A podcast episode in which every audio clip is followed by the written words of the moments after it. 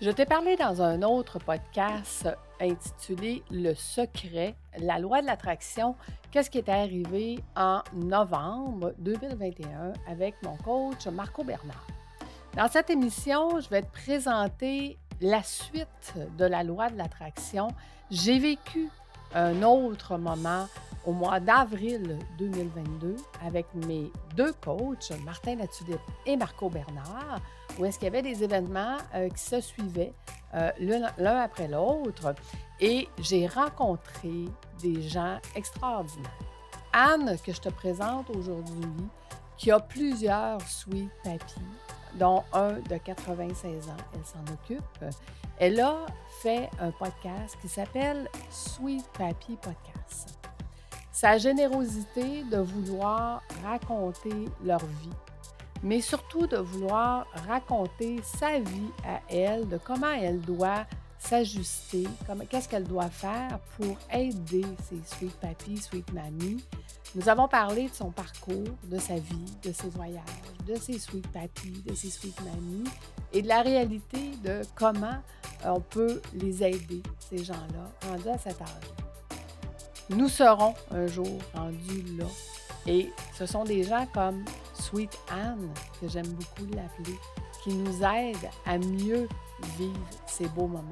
Donc, je t'invite à découvrir cette femme merveilleuse que j'adore de cœur, même si ça fait pas très longtemps que je la connais. Je te laisse à cette entrevue et j'espère que, comme moi, tu vas Merci d'être là.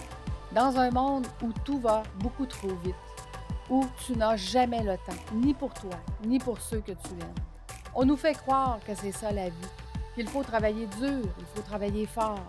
Tu te sens seul, impuissant, et tu trouves ça difficile parfois d'avancer. Tu penses même vendre ou fermer ton entreprise. En pleine croissance, tu aimerais revenir plus petit, moins d'employés, moins de charges mentales. Stop! Il est temps de changer ta vie, de reconnecter avec ta zone de génie, celle qui t'a poussé à partir ton entreprise. Il faut faire de nouveaux choix et développer de nouvelles compétences.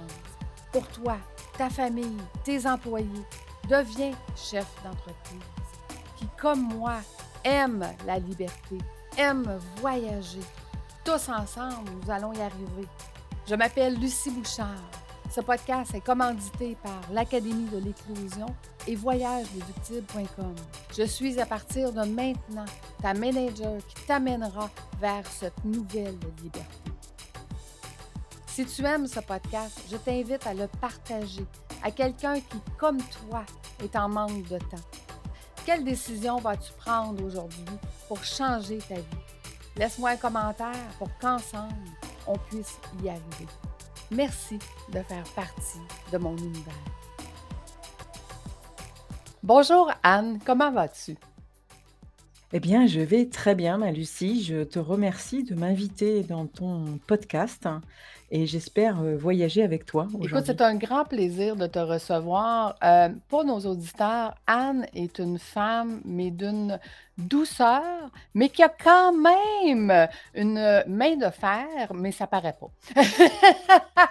Anne, elle a un superbe podcast qui s'appelle Sweet Papy Podcast. On va en parler un petit peu plus tard parce que je veux que tu nous racontes d'où c'est parti ça, euh, Anne, ce projet-là.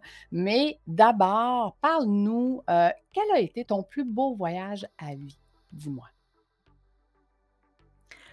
Le plus beau voyage de ma vie jusqu'à mmh maintenant, euh, peut-être, euh, euh, le premier ou enfin un des premiers voyages où je suis partie, seule avec mon mmh père, mon sweet papy, aujourd'hui puisqu'il a 96 ans, qu'il est toujours là et mon sweet papy, qui s'appelait Roger, qui s'appelle Roger, était, commandant de bord à Air France mmh.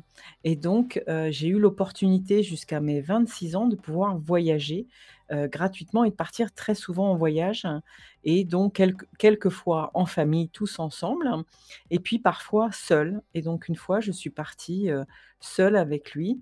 il m'a emmenée et c'était vraiment un voyage, agréable entre, père et et et Mmh. fille et heu et c'était vraiment quelque chose de de sympathique, de gentil, de doux, et moi j'étais très, très fière parce qu'imaginer, heu, monter dans l'avion avec le le Mmh. captain, habillé en uniforme, bah, ça c'était quelque chose de de fantastique pour moi. J'ai toujours adoré ça et j'ai toujours été très fière de ça. Tout à fait et où est-ce que vous êtes allés que tu te souviens le plus?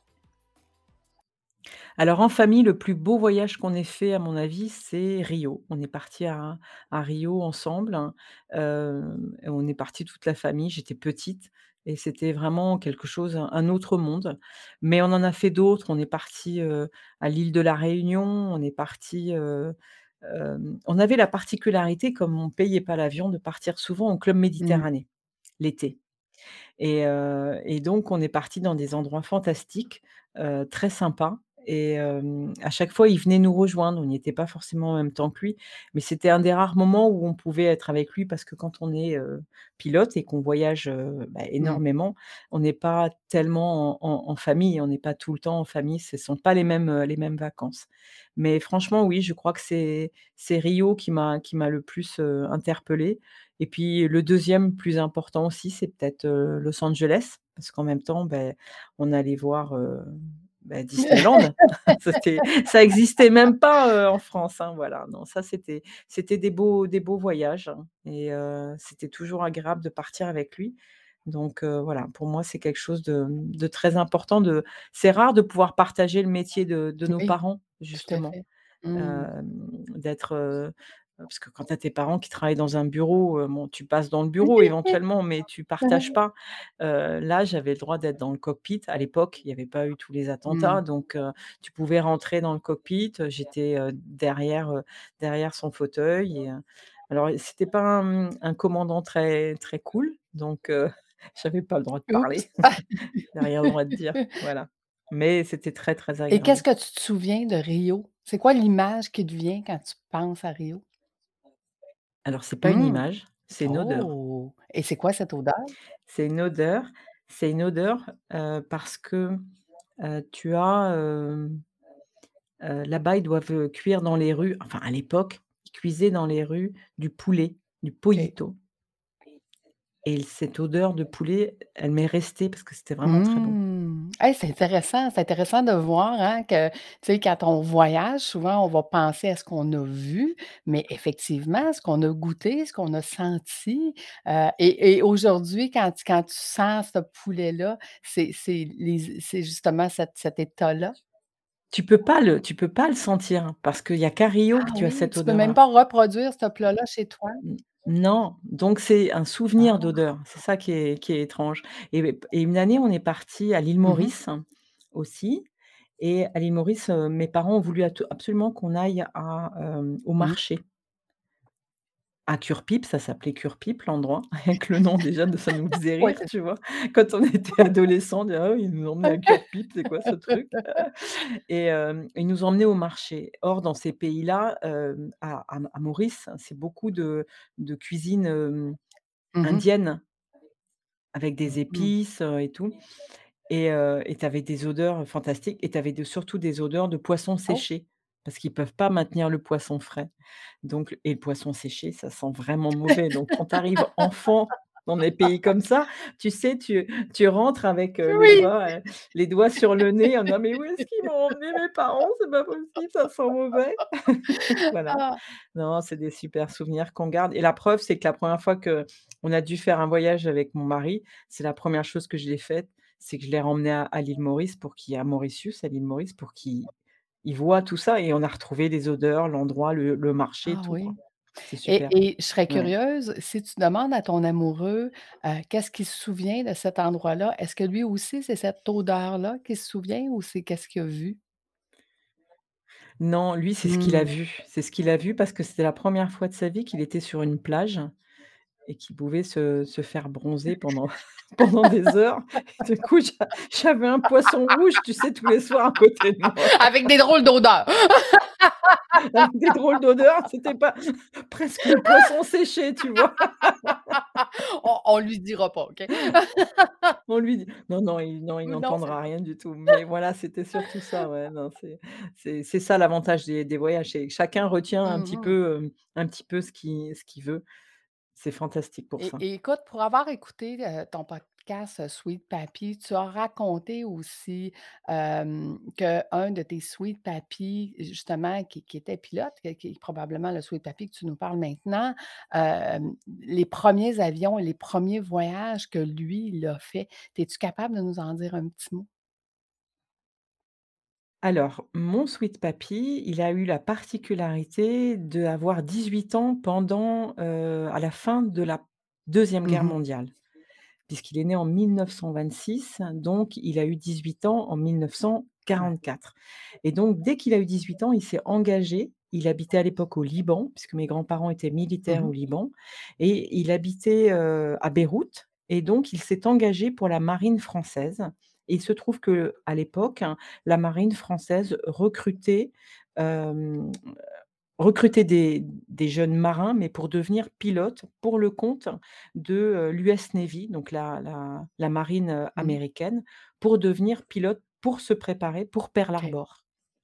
Puisqu'il y avait Ah toujours oui. Pearl Harbor à Mmh mh. l'époque et qui que ça avait été attaqué en 44 et cetera et donc du coup, il a été formé aux États-Unis, mais par chance pour lui, heu, dès qu'il a été il a eu son Mmh mh. diplôme dans 1er pilote américain, il a vraiment américain, la guerre était Mmh. terminée et donc à partir de là, bah, il a fait toute sa carrière, heu, il est re revenu en France et heu, après et il a commencé toute sa carrière derrière à Air France et il a commencé par voler sur des hydravions et ensuite, heu, tout type d'avions qu'il y avait à l'époque, qui étaient des avions c'était miraculeux comme comme époque Mmh à mh. l'époque. C'était Mmh. c'était in incroyable, les Caravelle, les Boeing, heu heu, voilà. Donc il a pas connu en fin de carrière, il a pas souhaité faire, heu, le Concorde, mais il a p il a pas connu les Airbus qu'on a, aujourd'hui, principalement, en Ouais Europe. et et une des 1res émissions que tu as fait sur ton podcast, c'était justement la voix, hein, de, heu, de ton papi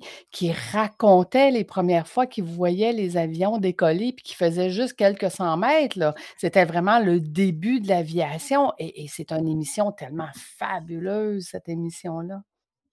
Alors là, je te parlais de mon Sweet Papi, c'est-à-dire mon papi, mon Ah papa à OK. moi, en tant que OK. pilote. C'était mon papa à moi qui lui a connu, l'aviation moderne, les les toute l'époque de l'aviation moderne où il en a fait son métier et cetera. Mais mon grand-père, donc mon encore au-dessus, qui est qui est né en 1902, je crois, lui, il a connu les 1ers essais Mmh. de de de vol. C'est ce que je raconte, enfin ce que je raconte. Si je reviens sur l'histoire, j'ai mon grand-père, l'année de mes 18 ans, tu vois? On revient toujours aux 18 ans puisqu'il y avait les 18 ans de de mon papa, de mon Sweet Papi et l'année de mes 18 ans, mon grand-père qui allait décéder quelques semaines après, nous a, préparé, devant moi, je l'ai vu faire, une cassette qui réunissait toute l'histoire de notre famille et son histoire de Mmh de vie et il raconte donc effectivement, petit, enfant, ils allaient à des manifestations de décollage d'avions qui étaient même pas des avions, des fois c'était n'importe le début, sais, 2 ailes Voilà, qui volent. voilà, voilà et c'est comme ça que démarre e effectivement mon 1er Ouais. épisode. C'est parce que j'ai entendu la voix de mon grand-père dire qu'il avait voyagé et il a voyagé toute sa vie puisqu'après il a été militaire, il est parti en Indochine, en Algérie, au Maroc, heu, au Sénégal, partout et voilà. Moi, j'ai une j'ai une famille de voyageurs puisque du côté de ma mère est née au Maroc et elle a vécu en Indochine. Mon père, est né en France, mais il a vécu ensuite à à à Beyrouth. Voilà, j'ai des parents, multi multi-voyagistes et des grands-parents aussi et j'ai découvert que le père de mon grand-père, donc Mmh mon mh. arrière-grand-père, heu, lui aussi était parti à l'époque en Indochine en tant que militaire et j'ai refait ensuite aussi, heu, un épisode en lisant, parce que par contre je n'ai pas l'audio, en lisant les, hem, ce que ce qu'écrivait mon mon grand-père, mon arrière-grand-père quand, il faisait des lettres de correspondance avec sa famille. Mmh. Oui, puis écoute, c'est de toute beauté. Si vous avez pas encore écouté le podcast Sweet heu, de Anne, il faut absolument que vous alliez écouter ces, heu, ces podcasts. Ils sont savoureux. C'est vraiment, heu, de de de bonheur d'écouter ces ces parcours-là et leur voix et d'entendre raconter aussi l'histoire qu'il racontait à son frère, entre autres, à qui il parlait souvent et tout ça. Donc, je vous invite vraiment à aller écouter ça. Mais mais si je te demandais et est-ce que c'est ça qui t'a donné le goût de partir ce podcast-là, Anne? Alors, heu, au départ, oui, c'est ce que je voulais faire. Je voulais raconter la vie de nos aînés parce que j'avais été tellement, heu heu, interloquée d'entendre la voix la voix 20 ans après, parce que j'avais pas réentendu la cassette pendant très longtemps. C'est sur, tu sais, une cassette audio telle qu'on l'avait, heu, où tu appuyais sur les oui. boutons. Tu entends tu entends même qu'il appuie sur les boutons pour arrêter ou pour redémarrer. Tu entends le tu entends le bruit sur la cassette et heu, j'ai tellement été, heu, interloquée par ça que je me suis dit: «Mais il faut que je fasse ça avec les moyens modernes qu'on a aujourd'hui» et puis en parallèle, je me suis retrouvée, à être aidante de mon sweet papy, donc de mon papa, de ma maman et de mon beau-père. Donc je me suis retrouvée à à les aider dans leur perte d'autonomie et donc j'ai mélangé ça et je me suis dit: «Je vais partir sur ça et on va rester dans le sweet», c'est-à-dire dans la douceur, dans la Mmh. gentillesse, dans tout ce qu'on peut leur apporter, qui est positif et on va parler on va leur parler et et puis on va surtout parler aux aux gens, qui aident, ce qu'on appelle les aidants en France, heu, qui aident nos proches à vieillir bien ou à vieillir correctement, surtout quand, ils ont une perte d'autonomie et là, le sujet m'interpelle particulièrement parce que, beh, je m'occupe toujours d'eux, donc j'ai j'en ai 2 à 91 ans et un à 96 Mmh, ans. quand même. Puis ça ça demande, heu, ça demande toutes sortes de de d'ajustements, hein, autant, heu, de la part des enfants qu'eux, parce que quand quand ils sont en perte d'autonomie, tu sais, je me souviens que tu racontais, heu, une fois, quand ils sont plus capables d'attacher leurs boutons de chemise, heu, on est obligé de changer leur linge. Oui, oui, tu tu il y a des tas des tas d'adaptations à mettre en place. C'est pour ça que le Sweet Papy Podcast, hein, c'est orchestrer le quotidien de nos Mmh. aînés. Il y a des tas de choses dont il faut tenir compte. Heu, tu vois, hier, j'ai passé, 1 heure à chercher, des Mmh. chaussons pour ma sweet Mmh mamie, heu, pour qu'elle ne peut pas les enfiler comme ça, elle parce qu'elle a encore du mal à se baisser, mais il faut qu'elle puisse avoir un scratch pour être tenue correctement, pour pas perdre les les chaussons. Donc ce sont des réflexions, heu, totalement différentes que tu peux avoir, heu, sur des tas de choses comme par exemple, tu peux pas leur mettre en main aujourd'hui un un couteau, ils peuvent pas avec une fourchette et un couteau, des gestes simples, couper la viande. Donc tu réfléchis la Mmh. nourriture, tu réfléchis les les outils, mais c'est pas pour autant que tu peux pas le faire, dans dans dans la bonne humeur ou voilà. Moi, j'ai trouvé un j'ai trouvé une fourchette, une fourchette spéciale assez creuse et avec plein de petits dessins dessus, donc bah, ils aiment bien prendre cette fourchette-là. Bon voilà, il faut arriver à à trouver les les les choses, du bon côté du bon côté le le plus le plus gai possible parce qu'il y a pas de raison, heu, qu'ils finissent cette partie de de de vie en étant, heu, complètement, heu, enfermés. C'est déjà suffisamment difficile pour eux et puis surtout c'est difficile, et aussi, c'est pas surtout, mais aussi c'est difficile pour nous. Donc continuer à les faire voyager, c'était aussi, un de mes un de mes buts, tu vois? La dernière fois que été voir mon sweet papy, je lui ai montré des, nos films Mmh Super mh. 8 parce que mes parents filmaient énormément de choses, qu'on se regardait souvent les week-ends et on a retrouvé le film justement de notre arrivée à Los Angeles, à Mmh. Disneyland où tu me vois, tu sais, sur les soucoupes à l'époque à Disneyland, à l'entrée, tu avais les soucoupes où tu Oui. rentrais dedans et tu me vois avec mes frères rentrer dans les soucoupes et ça tournait tellement que quand c'était fini et qu'on descendait de la soucoupe, on était Oui, tous, mais ça existait pas Disneyland en France. C'était un truc, c'était moi, je rentrais à l'école après dans mon petit village en France et je disais que j'avais été Disney à Disneyland et je décrivais ce que j'avais vu, ce que j'avais fait et tout et les gens, les autres, les élèves, mes copains, mes copines, ils ils pouvaient pas me Mmh. croire. C'était pas possible, c'était un monde, aujourd'hui tout le monde part à l'autre bout du monde, tout le monde voit des films, tout le monde, à l'époque, on nos films je suis désolée, mais les films, ils étaient en noir et blanc, moi, quand Mmh j'étais petite. mh. Il y avait 2 chaînes en France et les films, ils étaient en noir Et et des blanc. fois, on oublie, hein, à quelle vitesse, heu, la vie a changé et à quelle vitesse on a dû s'adapter. Mais nous, on s'est adaptés, mais mais nos parents et et nos grands-parents aussi. Tu sais, ton ton sweet papy qui racontait qu'il y avait pas d'électricité quand lui a commencé sa vie de famille. Heu, puis, tu sais, il a vu l'électricité arriver, il a vu la télévision arriver, il a vu les avions arriver, il a vu donc, tu sais, ces changements-là sur la dernière, heu, décennie, sais, derniers 100 ans. C'est énorme le pas de géant qu'on a fait. Puis tu as raison de dire, tu sais, aujourd'hui, on embarque d'un avion, on se ramasse à l'autre bout du monde 12 heures après, puis on trouve ça normal. Mais non, c'est Non, non, du tout, du tout. Moi, quand quand je vois que mon mon sweet papy qui est qui est donc mon papa qui est né en 1926, donc heu, il y avait même pas les antibiotiques, il y avait enfin des tas de choses. Quand j'en parle avec ma sweet mamie et qu'elle a été blessée, elle, pendant la guerre, parce qu'elle s'est coupée sur une, heu, sur une boîte, heu, abîmée, heu, il y avait pas les antibiotiques, il y avait il y avait rien pour la soigner. Elle a les parents avaient plus qu'à prier pour que Mmh. leurs enfants, heu, ne meurent pas quand il leur arrive quelque chose. Aujourd'hui, ça nous paraît normal d'aller chercher tout de Mmh. suite un médicament et 5 minutes après, c'est terminé. Hem, mais eux, ils ont connu tellement de choses, mais tellement de choses. Ils ont connu la télévision, ils ont connu plein de choses et et tu vois, mon mon sweet papy, je lui ai offert pour ses qua on lui a offert pour ses 80 ans un Mmh ordinateur. Mmh mh. Mais 6 mois après, il savait se servir d'un ordinateur. Ouais. Et là, tu te dis: «Mais c'est incroyable!» Ils ont connu des trucs Ouais. fantastiques et tu te dis à ce moment-là, est-ce que si tu les avais mis même dans une entreprise en leur disant: «Mais demain, vous devenez manager», je pense qu'ils auraient eu encore plus de capacités peut-être que nous. Nous, on a on les a appris à l'école à devenir Mmh mh. manager, on on on a fait des Ouais. formations.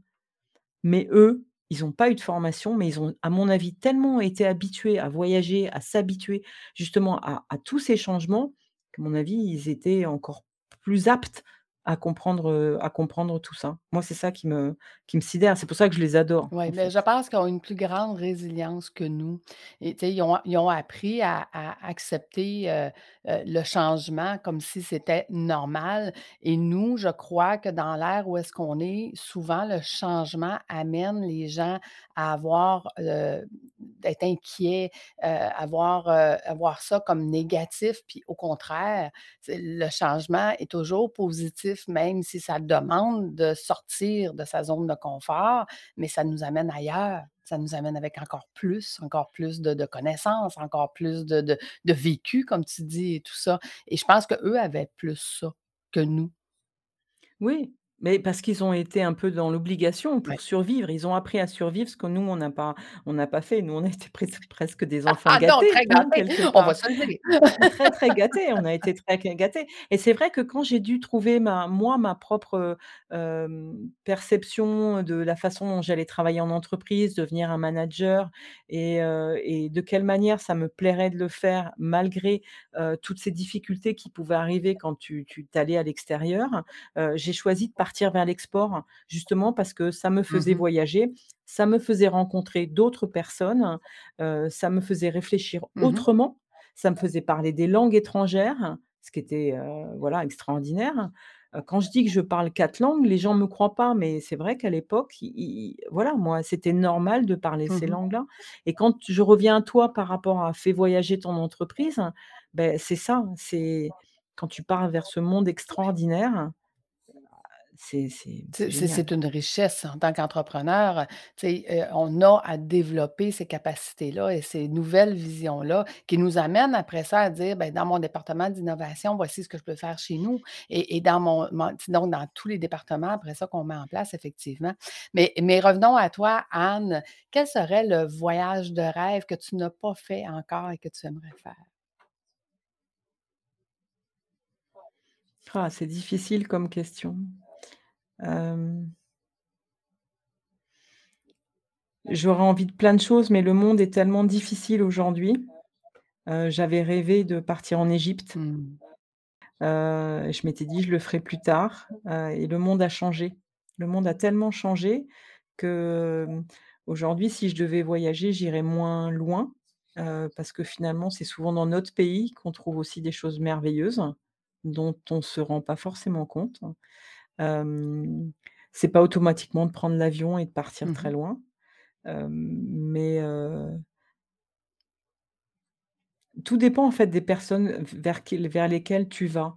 Moi, prendre un faire un voyage en paquebot ou faire un voyage, heu, pour aller me mettre dans un hôtel ou comme à l'époque on faisait, heu, aller au Club Med ou tu vois? Ça, ça Mmh. m'intéresse plus. Me mettre dans un bus avec 40 touristes, heu, ça m'a jamais intéressée. Moi, je suis partie un peu sac à d sac à dos à chaque fois, heu et c'était, heu, j'avais des contacts dans dans les pays. J'allais chez OK. les gens. Vivre l'immersion. Mmh. L'immersion, heu, chez les gens, l'immersion du du pays, de comprendre comment est-ce qu'il fonctionne et comment est-ce que nous, on pourrait, heu, en conséquence, fonctionner Tout surtout. à fait. Par contre, pour avoir fait le voyage en Égypte qui était, heu, le voyage extraordinaire de mon amoureux, heu, je le souhaite à tout le monde. Je te le souhaite vraiment parce qu'on est tellement petits êtres humains à côté de ces de ces immenses, heu, hem, ces immenses temples que c'est écoute, c'est oh, ça ça s'explique pas, en fait. Tu es à côté puis tu te dis: «Mais comment ils ont fait?» Ouais, surtout moi j'ai fait j'ai fait Yucatan, j'ai fait le Mexique, hein, où Mmh. sont quand même des Ouais. pyramides aussi et c'est tout et j'ai fait le Guatemala où c'est encore Ouais. plus beau, hem, encore plus beau que le Mexique et là, oui, c'est impré dès lors que tu es devant des pyramides, de toute façon, heu, q en plus quand t quand tu vois leur philosophie et que tu comprends leur Ouais. philosophie, c'est impressionnant en te disant: «Mais comment est-ce qu'ils ont pu inventer ça, il y a des siècles et Oui, des non, siècles?» exact, c'est c'est On n'est pas on n'est ouais, pas non, grand non, non, on n'est pas grand-chose, puis je te dire qu'on a même aujourd'hui, avec toute la technologie qu'on a, on n'est pas capable de reproduire, heu, ce qu'ils ont fait, puis on n'est pas capable d'arriver aussi précis que ce qu'eux, ils ont fait à cette époque-là. Et ce qui est le plus intriguant, c'est qu'on n'a aucun écrit qui nous dit comment ils ont fait. Donc notre Eh imaginaire, hein, qui peut juste dire, heu, ben, on va on va supposer. On va supposer. Donc c'est pour ça que c'est important que, tu sais, nos sweet papys, hem, tu sais, puis j'ai dit à mon amoureux en fin de semaine parce que, bon, son son père, heu, va avoir 80 ans, heu, cette année, sa mère 79, puis je lui ai suggéré, j'ai dit: «Écoute, fais-leur raconter leur histoire, mais en vocal». Ils sont vivants, puis on part l'enregistrement, puis c'est tellement important parce que c'est ça qui va nous rester et nous, moi, toi, on a la chance à travers nos podcasts de pouvoir raconter ces histoires-là et de pouvoir raconter une partie de notre histoire aussi. Je pense qu'on on est privilégiés de pouvoir le faire. Oui, tout à fait et puis, heu, les les faire parler, c'est faire remonter, heu heu, nos relations aussi Mmh avec mh. eux et comprendre même avec la famille quand on remonte en même les arrière-grands-parents, comprendre, hein. Moi, je suis en train de travailler sur ça. Tu le sais que j'ai un Ouais. beau projet, heu, justement de remonter avec, heu, sur mon mes ar mes mes grands-parents de l'autre côté, heu, qui n'ont pas fait de de cassettes, mais je suis en train de de tout remonter et hem et ça fait en plus du bien. Ça fait vraiment du bien, d'imaginer la vie qu'ils ont pu avoir, et de découvrir moi, j'ai découvert, tu le sais, une environ 80 lettres, de mes grands-parents qui datent de la 1re Mmh guerre mondiale et et tu te tu lis la lettre et tu te dis: «Mais mais mais moi, j'ai écrit la même Ouais. chose, mais comment est-ce qu'elle l'a vécu au moment où elle posait la plume pour écrire, pour écrire, entre autres, à l'époque, à son fiancé?» C'est un truc, bon, tout le monde n'aime pas ça, mais heu, moi, je trouve Ah ça non, mais je fantastique. je Je trouve très je ça, te dirais que très peu de mmh gens, heu, n'aiment pas ça, là, c'est sérieux, là. Je veux dire de de se faire raconter l'histoire par quelqu'un de cette époque-là, heu, c'est c'est tellement riche en en connaissances puis en tu sais, puis en en immersion quand on comme on dit, hein, on est capable de s'imaginer à ce moment-là qu'est-ce qu'ils vivaient parce qu'on on a vu certains films, on a vu, tu sais, quand ils nous parlent, on est en pleine guerre, heu, on est entre 2, heu, entre 2 villes. Je t'écris, heu, tu sais, on on peut s'imaginer, là, parce qu'on a vu ces films-là, comment ça se passait, donc heu, je trouve ça, mais tellement, mais tellement génial. Écoute, moi, Anne, tu le sais, j'adore ton podcast, mais j'adore aussi ta façon à toi d'être si bienveillante et la façon que tu nous transmets ces histoires-là. Puis je tiens je tiens à te le dire, tu as tu as, heu, tu as une façon de transmettre qui est attachante, autant envers toi qui qui le dis, mais envers les gens aussi que tu reçois ou les gens qu'on écoute ou le tu as vraiment, heu, beaucoup de talent. Mais les gens que j'invite, heu, sont des gens pour lesquels j'ai, j'ai envie de voyager mh. avec eux. Donc je les emmène un peu sur mon chemin, mais au final, c'est leur chemin qu'ils me décrivent aussi, donc c'est la même chose et puis, pour revenir juste à nos sweet papys et au voyage, j'ai fait un épisode avec un un petit jeune, hein, il doit avoir je crois qu'il doit avoir 27 ou 28 ans, qui a créé des casques, Mmh. virtuels. Il part en voyage, lui, il filme il filme ses voyages et il va dans les maisons de retraite montrer ses films dans un casque virtuel à des à des sweet et des sweet mamies et ça leur permet, à eux de pouvoir, vivre le voyage du jeune homme. Et ça, je trouve ça génial, Ah extraordinaire. génial, absolument, parce que ça ça leur rappelle hey, moi aussi je suis allée là, moi aussi j'ai vu j'ai vécu ça et les sourires que ça leur donne. Tu sais, le le la mémoire, heu et quand quand heureusement ils la conservent, c'est tellement enrichissant et tellement, gratifiant de les voir et et tu me donnes l'idée, en fait, heu, c'est pas à mon amoureux que je vais demander, heu, de de que ses parents racontent, leur histoire, je vais demander à mes enfants de le faire. Oui, Mmh. ouais. Oui, parce qu'en plus, ils ont une perception encore, encore Oui, différente donc oui, tout à fait. Donc de de se faire raconter justement qu'est-ce que c'était à cette époque-là, comment ils ont grandi eux, quelle était l'école, quelle était donc vraiment, heu, ouais, je ça ça va être un projet que je vais, que je vais lancer cette année à à mes enfants, pour, justement, avoir avoir ce ce legs-là de de leur voix. Parce que quelque chose que tu m'as appris dans ton podcast, heu, Sweet Papi, que les les les gens gardaient leur voix. Qu'ils avaient la même voix. C'est ce que tu avais dit à un moment donné dans un de tes podcasts, que tu retrouvais la voix de tes papis. Oui, c'est-à-dire la la la la Oui, tonalité, tu veux dire? Oui, oui, oui, oui, oui, mais heu heu, même en famille, si tu regardes bien, heu, il y a souvent des b des le père et le fils qui ont la même hein. tonalité. Et parfois, heu, tu entends parler ton père et tu entends parler ton grand-père et tu as la même Ouais. tonalité.